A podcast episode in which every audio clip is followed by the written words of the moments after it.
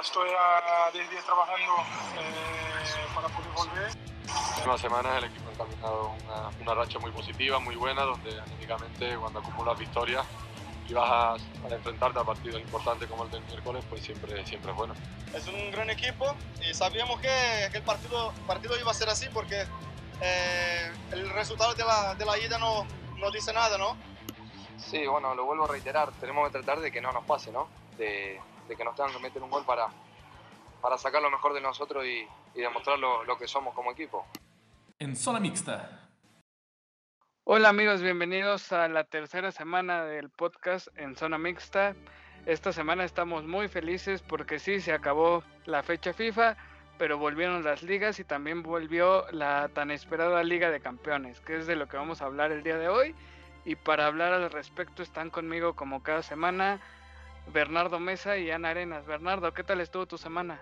Hola Ana, hola Oscar, muy bien, llena de fútbol como ya se extrañaba, ya se extrañaba la UEFA Champions League.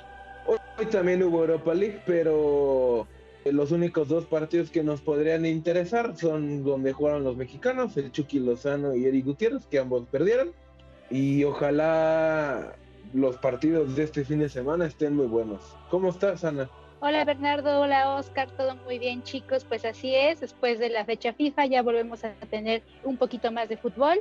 Y pues bueno, antes que nada recordarles que nos sigan en nuestras redes sociales, en Facebook nos encuentran como en Zona Mixta, en Instagram como en Zona Mixta Food y en YouTube como Zona Mixta. Recuerden activar ahí las notificaciones para que les llegue toda la información de lo que estamos comentando. Y pues bueno, vamos a arrancar con esta semana de Champions, en donde pues pudimos ver muchos juegos, algunos nos sorprendieron, otros no tanto.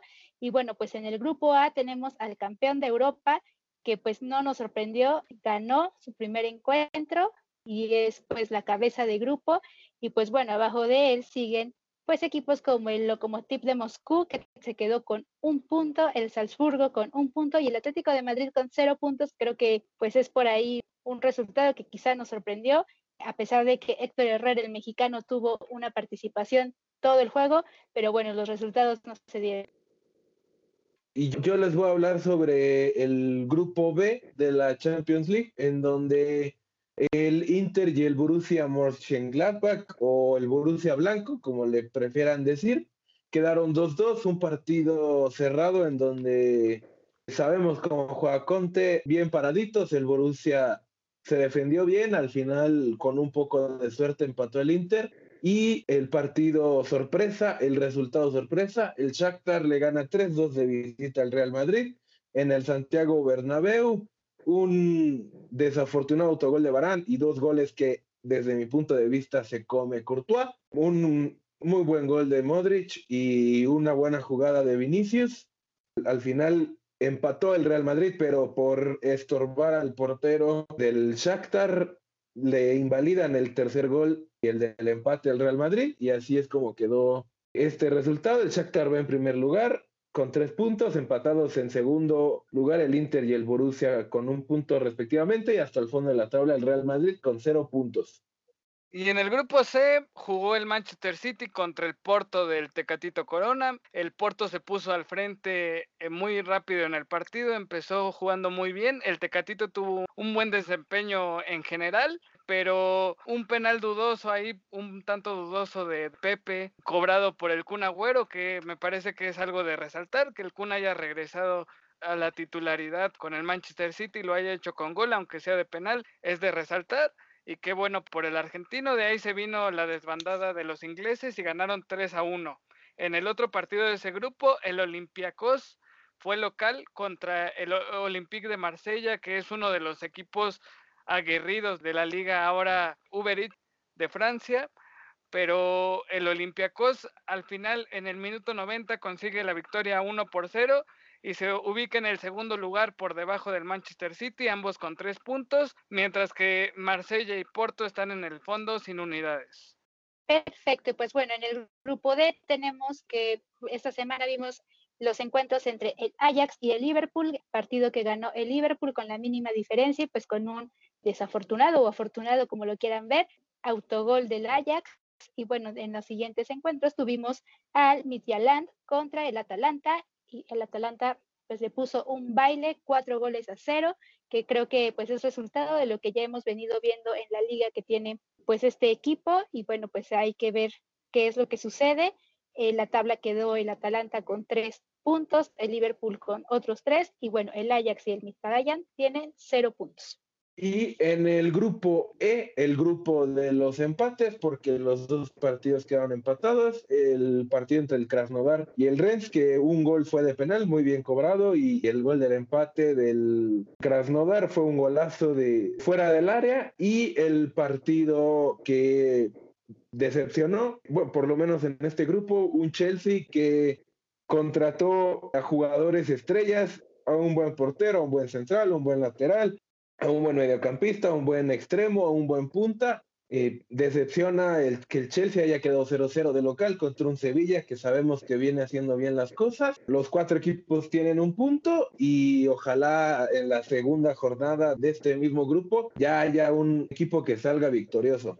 Así es, en el grupo F, el Zenit de San Petersburgo fue local contra el Brujas de Bélgica y el equipo belga empezó ganando el partido, después el Zenit pudo empatar y al final, ya para terminar el partido, el Brujas se lleva una importante victoria de duelo ruso, en lo que me parece que puede ser un equipo que esté peleando ahí por entrar en segundo lugar, o entre estos dos equipos se pueden estar peleando el boleto para Europa League. En el otro partido, el partido estelar, la Lazio le ganó 3 a 1 al Borussia Dortmund.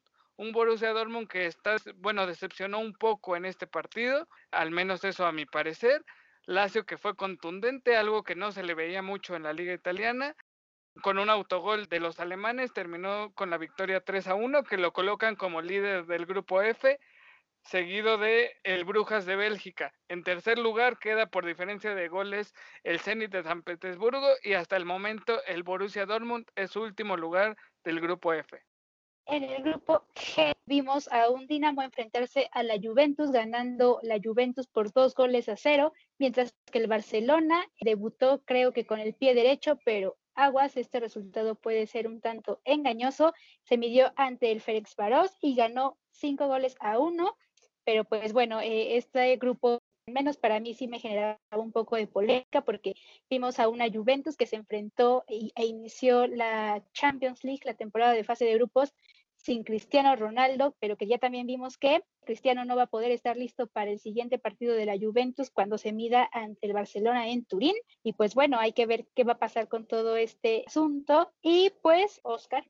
Sí, nos falta el grupo H, que es el grupo del Manchester United, y lo va a desglosar el buen Bernardo. Bernardo, te escuchamos. Sí, gracias Oscar, gracias Ana. Vamos a empezar con el partido de menor importancia de ese grupo, en donde Leipzig le gana 2 a 0 al Istanbul Basaksehir, en donde hay un viejo conocido del Manchester United como Rafael. El Leipzig creo que llegó para quedarse eh, en la élite europea. No ha ganado ni Liga, ni Champions, ni Copa en Alemania, pero es un equipo que está luchando y compitiendo muy bien. Tiene un buen técnico, con poca experiencia, pero dando buenos resultados. Un equipo muy bien conjuntado. Y el partido que no sé si sea el que más generaba especulaciones, pero sí uno de los que sorprendió bastante el resultado. El Manchester United con resultados muy extraños, pero le sacó tres puntos de visita al Paris Saint Germain, en donde con un penal que podría ser dudoso o no, pero al final se cobró. Bruno Fernández primero lo falla, pero se repite porque Keylor Navas estaba casi casi en el punto penal antes de que tirara el mediocampista portugués. Se repitió, ahora sí lo convirtió. Empata el París con un autogol de Anthony Marshall, que si no es por Anthony Marshall que mete ese autogol, el París Saint Germain no le iba a meter gol al Manchester United porque estaba defendiendo bien y De Gea salió en un muy buen día en donde sacó todo lo que iba hacia unos lo sacó. Y Rashford, que estaba con mala puntería, al final, en el momento más importante, metió el gol que le da la victoria al conjunto de los Red Devils. Y como primer lugar está el conjunto alemán. Le sigue el Manchester United, luego el Istanbul Basaksehir y al final el Paris Saint Germain. Ojalá que este resultado motive a mi equipo a seguir ganando en esta Champions. Oscar. Sí, estos fueron los resultados de la primera jornada de la Champions League. Como vimos, hay equipos que están desde un inicio empezando arriba y hay equipos que están abajo y que por el bien de esta competición esperemos que vayan subiendo posiciones a lo largo de los partidos. Vamos a ver cómo se sigue desarrollando y me gustaría pasar a una sección en la que vamos a buscar al mejor equipo, al equipo más sorprendente de la jornada y vamos a cerrar con la decepción, porque creo que ahí en la decepción podemos estar los tres de acuerdo en un, en un equipo esta semana. Entonces me gustaría saber cuál es primero su equipo que les pareció que cumplió, que jugó bien. Bueno, yo creo que el equipo que mejor jugó esta primera jornada, desde mi punto de vista, está entre el Shakhtar y el Leipzig en donde el Shakhtar, como lo dije hace unos momentos, sorprendió al Real Madrid y sorprendió a todo el mundo con esa victoria. Y el Leipzig, que no dejó hacer nada al Istanbul Basaksehir, que no le pudo meter más goles por la excelente actuación de su arquero. Bueno, a mí el partido que más me gustó y que creo que pues sí estaba presupuestado fue el del Bayern contra el Atlético de Madrid. que sinceramente no esperaba que fuera una supergoliza del Bayern, pero sí, la verdad es que creo que el Bayern salió a defender la corona y lo hizo bastante bien. Eh, enfrentarse a un Atlético de Madrid que pues sinceramente a mí no me pareció como que jugara como con todas las piezas que podría haberlo hecho. Fueron humillados por el actual campeón de Europa y pues bueno, todavía falta ver qué ocurre en las siguientes fechas, pero pues sí, la verdad es que me gustó. Vamos a esperar qué pasa la siguiente semana con estos equipos y pues a ver si el Bayern será capaz de defender la corona y pues quizá llegar a ser otra vez quien levante la orejona. Yo también me voy a quedar con el Bayern Múnich, me parece que fue el equipo que cumplió esta, esta jornada, porque además no lo venía haciendo en la Bundesliga, en la Bundesliga venía de dos derrotas consecutivas contra equipos que no presupuestan derrota con el Bayern Múnich, entonces venía de dos derrotas consecutivas en Bundesliga, cuando en Bundesliga estamos acostumbrados a verlo sacar esa especie de resultados como golizas, y se enfrentaba al Atlético de Madrid, que todos sabemos cómo juegan los equipos del Cholo. Entonces me parece que sí eh, cumplió porque se sigue viendo un Atlético de Madrid sólido, un Atlético de Madrid que puede pelear cualquier pelota y los goles fueron jugadas estupendas de jugadores que además no son los que suelen anotar los goles. Lewandowski se quedó sin anotar, pero entonces los franceses del Bayern Múnich salieron al quite en este partido, por eso me quedo yo con el Bayern Múnich. Y ahora pasamos al equipo que le sorprendió esta jornada el equipo que a mí me sorprendió cómo jugó, creo que fue el, sin tener presente la camiseta, creo que el Manchester United sorprendió a muchos y a varios más, ¿no? Porque no venía jugando bien, que le ganó un Newcastle que tampoco viene jugando bien, pero una semana atrás recibió seis goles de un Tottenham, ¿no? Y con la ausencia de Maguire, que al parecer creo que el, jugador que peor momento está en el Manchester United es Harry Maguire, no fue titular, jugó con tres centrales, jugó con dos laterales largos como son Alex Telles y Juan Bisaca, y con un Bruno Fernández que salió como capitán y no lleva ni seis meses en el equipo contra un equipo del PSG que cada torneo se refuerza muy bien, cada torneo hablan de que ya va a ser campeón de Champions, de que le va a ganar a todos y pierde, perdón, contra uno de los equipos que peor está jugando, eh, por lo menos en el inicio de la temporada, con un tridente brutal como es Di María, Neymar y Mbappé. No sé qué piensen ustedes, pero creo que sorpresivamente eh, ganó el United esta jornada. Sí, pues yo me quedo eh, en esta parte con el Ajax contra Liverpool sabemos que el Ajax pues ahorita no ha estado teniendo esa racha brillante que tuvo pues hace dos años cuando todos nos enamoró por lo bien que jugaba y la sorpresa que nos dio de casi pues llegar muchísimo más lejos de donde se quedó. Y bueno, también es un hecho que la sorpresa fue eh, ver a un Liverpool que está un tanto dañado por tantas lesiones. Sin embargo, creo que salió bien librado después de la lesión de Van Dyke, que pues no lo vamos a tener en un buen rato, pero vimos a un gran Fabiño, entonces creo que se fue compensando, sí sabemos que lamentablemente ganó el equipo pues con un autogol, pero creo que después de ese gol vimos a un Liverpool que trató de gestionar su ventaja, ¿no? Vimos también muchas llegadas, unos que otros paradón de Adrián, pero pues sí creo que era un partido que al menos sí esperábamos un poquito más de goles, sobre todo porque pues ambos son como unos equipos prometedores, pero pues bueno, el fútbol de revanchas y veremos qué pasa en la siguiente ronda. Así es, vamos a ver cómo les va a los equipos ingleses en esta Champions, que al menos los tres que están en competencia no perdieron, ¿no? Ahora para mí el, equipo que a mí me sorprendió y que ya lo dije cuando me tocó hablar de su grupo fue la Lazio.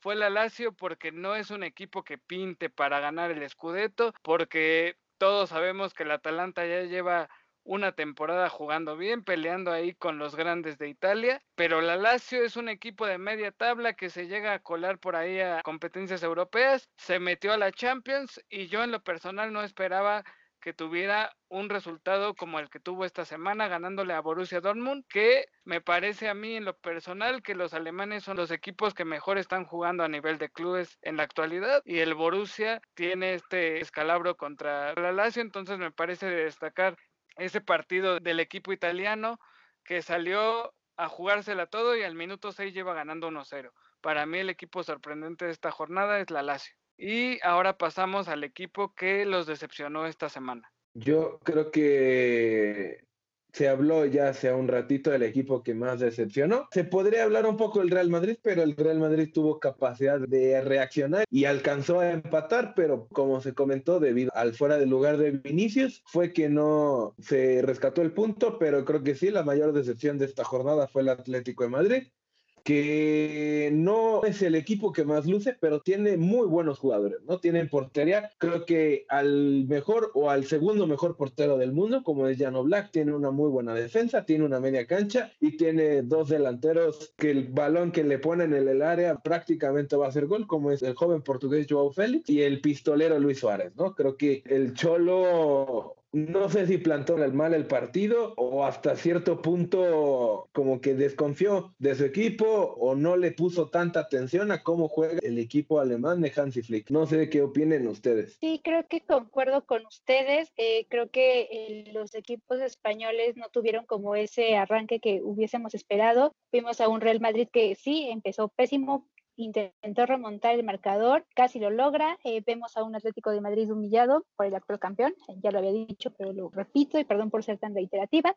Y también vemos a un Barcelona que aunque goleó, la verdad es que a mí esos cinco goles me siguen causando un poco de ruido y pues no sé, o sea, como que yo siento que el Barcelona no está como con todo ese pues potencial que tiene, sí, ganó, es número uno en su grupo, pero pues ahí como que me quedan mis dudas, entonces yo creo que habrá que esperar pues para ver qué sucede y pues a mí ese partido fue el que me deja muchas dudas, ¿no? Ok, pues para mí el equipo que decepcionó esta semana sí fue el Real Madrid, porque el Real Madrid jugó en casa, si bien no está jugando en el Santiago Bernabéu desde que se reactivaron los partidos por la pandemia, jugó en España, ¿no? Y jugó contra un equipo como el Shakhtar Donetsk que si bien ya fue campeón hace no mucho de una UEFA Europa League, no es un equipo que pinte para grandes cosas en Europa y me parece que aunque Zidane le dio descanso a algunos futbolistas pensando en el clásico del fin de semana, quiero creer, me parece que el Real Madrid tenía que haber sacado un mejor resultado que el que sacó.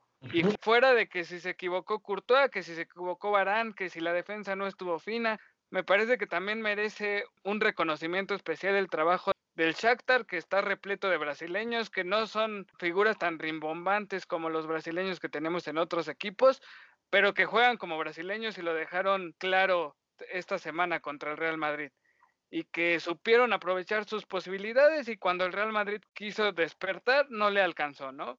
Sí, había alcanzado al minuto 90 a meter un gol, pero un fuera de lugar se lo anuló, entonces para mí, el equipo que decepciona esta semana es el Real Madrid. Ahora vamos a pasar a hablar de nuestros partidos que recomendamos primero la semana pasada. Me parece que pues ahí no tuvimos tan buen tino la semana pasada para recomendar partidos. El partido de Liverpool estuvo muy bueno. Ahí hubo una jugada, además de la de Van Dijk que sale lesionado, hubo una jugada que parece que pudo haberle dado el triunfo a Liverpool, pero fue un partido lleno de goles, de emociones. Me parece que ese sí nos decepcionó en ese sentido. Pero eh, los otros dos, el que yo les recomendé, estuvo infumable. Y el clásico tapatío, pues lo ganaron las Chivas, ¿no? Me parece que es lo más rescatable de ese partido. Ana, ¿cuál va a ser el partido que nos vas a recomendar el día de hoy? Bueno, pues esta semana voy a apostar por los partidos de México, bueno, de la Liga Mexicana, y me voy con Guadalajara contra Cruz Azul. Bueno, vemos que el Guadalajara viene de ganar, justo como mencionabas hace un momento, el clásico tapatío. y pues bueno, vemos que se ubica en la séptima posición de la tabla y pues va a enfrentar a ese Cruz Azul de Ciboldi que va cuarto en la tabla y que bueno, pues viene de perder contra el Tigres, entonces pues vamos a ver qué sucede. Yo la verdad es que me voy con los celestes, espero que tengan una buena actuación y traten de recuperar algunos puntos que han dejado en partidos anteriores. Sí, Cruz Azul que si no se pone las pilas se sale de esos cuatro que tienen el boleto asegurado a la liguilla aparte. Exactamente. Bernardo, ¿cuál va a ser tu recomendación para este fin de semana? La recomendación para este fin de semana de mi parte, ya sé que va a aparecer disco rayado, porque cada programa hablo del Manchester United, pero sí, es al equipo al que le voy. El partido que yo les voy a recomendar es el Manchester United contra el Chelsea FC, que va a ser el sábado a las once y media de la mañana, en donde eh, Manchester United, hablando de Premier League, le ganó 4 a 1 al Newcastle en un partido muy extraño, en donde el Manchester United, sin jugar bien, goleó al equipo de las Urracas.